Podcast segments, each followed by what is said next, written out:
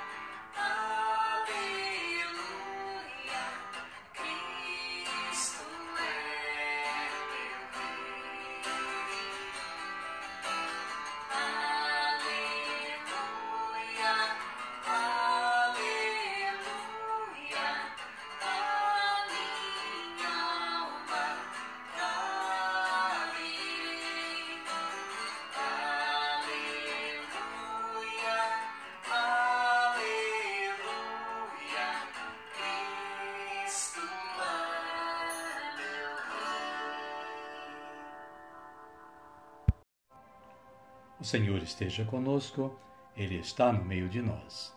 Proclamação do Evangelho de Jesus Cristo, narrado por Mateus. Glória a vós, Senhor.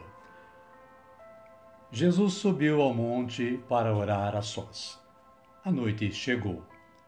A barca, longe da terra, era agitada pelas ondas, pois o vento era contrário.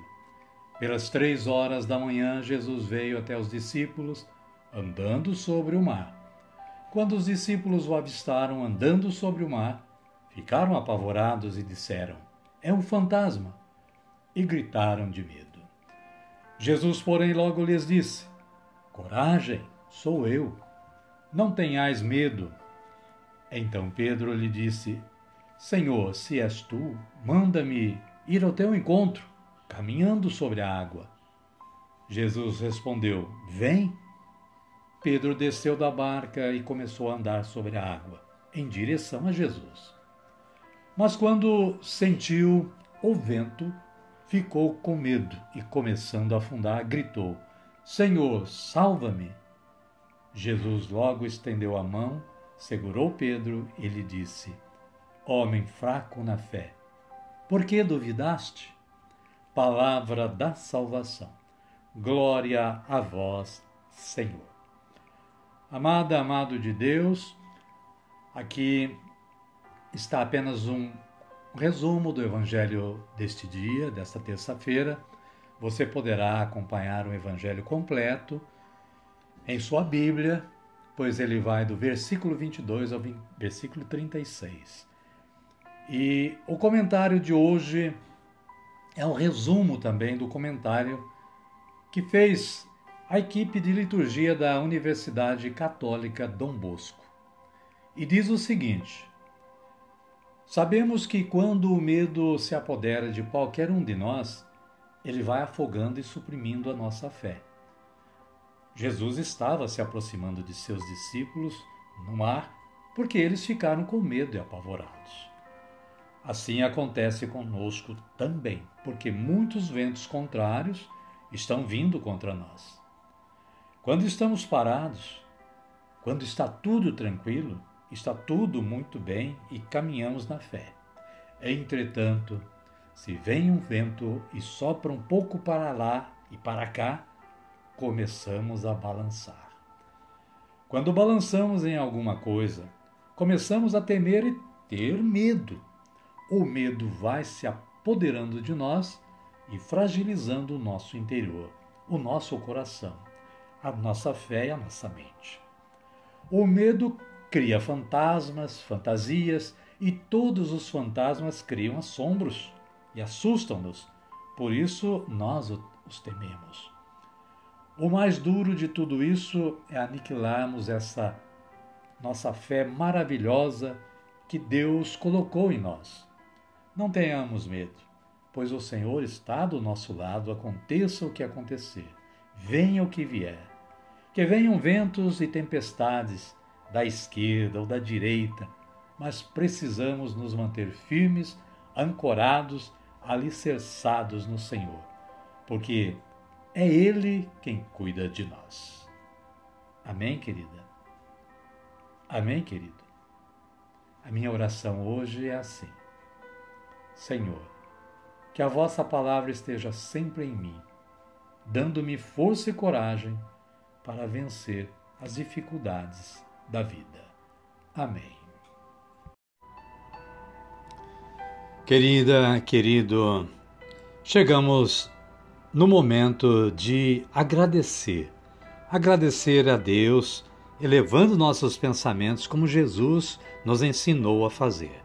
Vamos erguer nossos braços e dizer assim: Pai nosso que estais nos céus, santificado seja o vosso nome.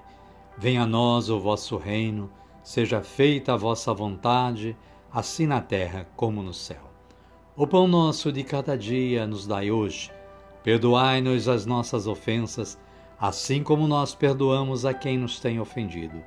E não nos deixeis cair em tentação, mas livrai-nos do mal. Amém. Queremos agradecer também a você que é o nosso a nossa razão de existir. Sem você ouvindo o nosso podcast, nós não teríamos nenhuma vantagem em estar elaborando este trabalho. Eu fico muito agradecido por você ser um ouvinte do podcast Reginaldo Lucas. Queremos também desejar que você e sua família continuem tendo um bom dia, uma boa tarde ou quem sabe uma boa noite. E que amanhã estejamos juntos novamente. Fiquem todos com Deus e até amanhã, se Ele nos permitir.